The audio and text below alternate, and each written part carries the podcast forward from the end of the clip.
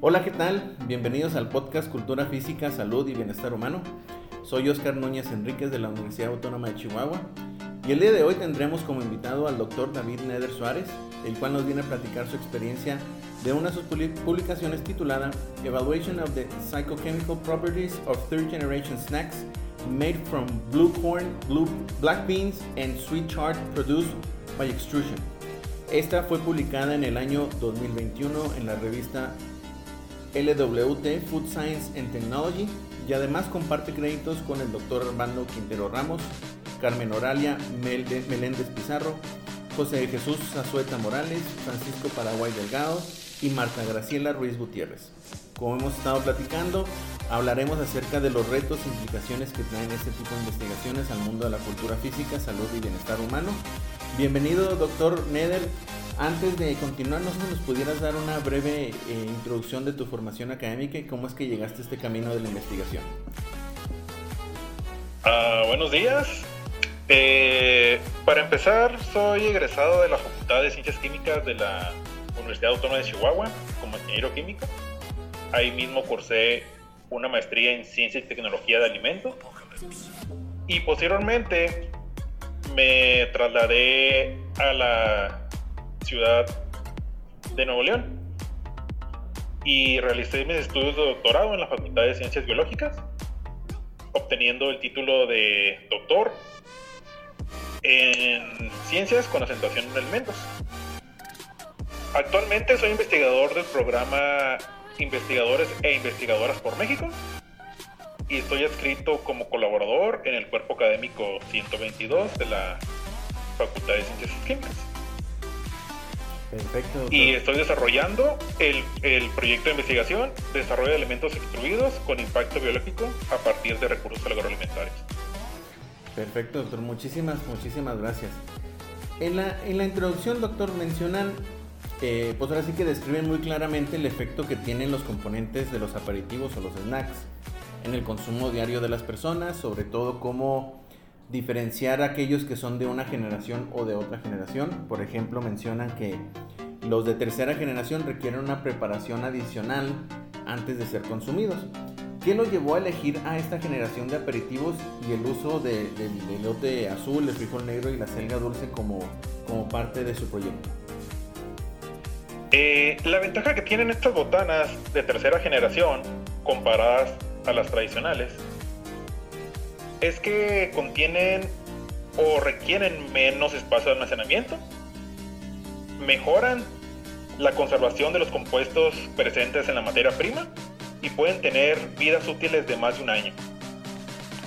Además, comparadas con las tradicionales que por lo general están realizadas de almidón de maíz o de papa, no ofrecen una calidad nutricional adecuada a los consumidores y no aportan a la salud.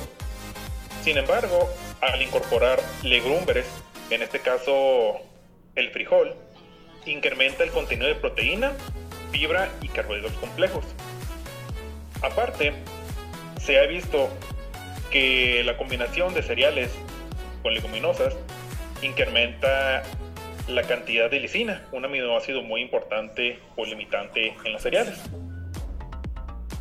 Y ya viendo de manera los compuestos activos que tienen tanto el maíz azul como el frijol morado, básicamente están conformados por antocianinas y polifenoles. Y gracias a esta combinación, mejoran tanto las características nutricionales como el perfil fitoquímico del producto, aumentando tanto el valor nutricional como los componentes bioactivos dentro de esta botana. Perfecto, doctor, muchísimas gracias.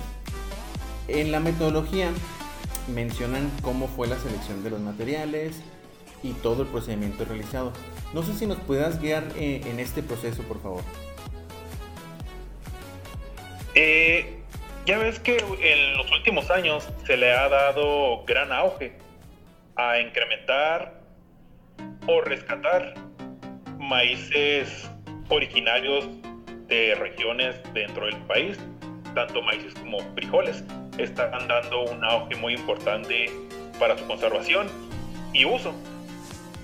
Y aparte de eso, como te mencioné anteriormente, la combinación mejora el perfil de aminoácidos y por contener compuestos bioactivos mejoran mucho su potencial para ayudar a combatir algunas enfermedades y reducir el consumo de productos altamente procesados, los cuales pueden causar enfermedades ya a través o el consumo de mucho tiempo de ellos. Sí, sobre todo la selección eh, que muchas veces pues como consumidores no, no conocemos, ¿verdad? Como tal y, sus propiedades.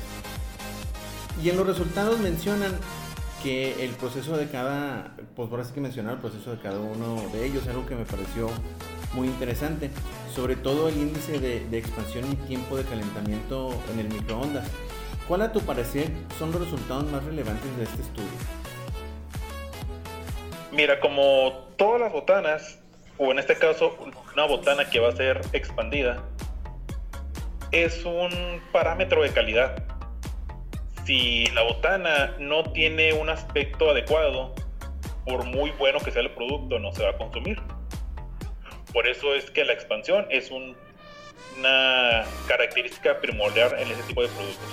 Además, si el calentamiento o el siguiente proceso de cocción es demasiado agresivo, todos los compuestos que te pueden ayudar a combatir cierto tipo de enfermedades se podrían perder.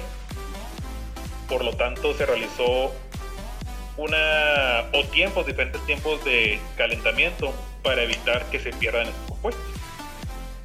Y algo muy atractivo en los resultados que se obtuvieron es que a pesar de que se hizo un tratamiento térmico para poder elaborar estas botanas, se conservó arriba del 34% de sus componentes principales como materia cruda o materia prima que venía naturalmente tanto del maíz morado como del frijol negro. Ok, no, muchísimas gracias doctor. En las conclusiones, eh, algo muy relevante que mencionan es realmente, o más bien que comprueban, ¿verdad? Que, estos resultados muestran ser una herramienta efectiva para la, la, optimización de las condiciones de proceso para la producción de estos snacks, sobre todo de tercera generación, en específico la calidad del mismo que pueden alcanzar. ¿Cuál crees que sea el posible efecto de este estudio o qué es lo que pueda traer a la sociedad para hacer eh, al momento de difundirlo? Eh, tomando en cuenta el tipo de procesamiento y en este caso la optimización, podemos decir que es un proceso de un tiempo corto, un bajo costo y primordialmente no se no se genera contaminación. Aparte que esta botana, al hacer la comparación con las botanas tradicionales, tiene un nivel de proteína arriba del 10%. Aunado esto a componentes bioactivos. Además, no, no contiene conservadores ni grasas añadidas. Y el contenido de sodio es el que contiene naturalmente tanto el maíz como el frijol, por lo que es una es algo atractivo de consumo en su contraparte a los productos tradicionales, los cuales son altos en grasas, conservadores, sodios, y aparte no contiene gluten. Así que será una muy buena opción para las personas que no pueden consumir este tipo de productos. Sí, eso sobre todo ahora que eh, se ha desarrollado o despertado, activado de alguna forma este tipo de alergia por, por el consumo de, de gluten, ¿verdad? Eh, pues ahora sí que doctor, antes de terminar, ¿hacia dónde te diriges ahora? ¿Cuál sería los próximos proyectos, aunque ya nos mencionaste al principio uno, no sé si tengas algún otro proyecto. Eh, como parte de continuación del programa de investigadoras e investigadoras por México, se está continuando con la segunda etapa de desarrollo del proyecto, el cual es evaluar la estabilidad térmica de compuestos durante un secado por aspersión. Este secado, para que lo entiendan un poco mejor, así es como se obtiene la leche en polvo. Directamente el producto líquido se somete a un calentamiento y se evapora el agua y ya te queda como si fuera el producto deshidratado. Eso es lo que estamos trabajando. Aparte, también estamos en estos momentos colaborando con una maestra de su facultad, la, la maestra María de Jesús Muñoz, en una tesis de maestría para evaluar el efecto de una bebida de betabel sobre la fatiga en atletas recreativos. Está interesante el proyecto que estamos manejando para ver si estos compuestos que contiene esta bebida van a ayudar sobre la fatiga de los atletas recreativos.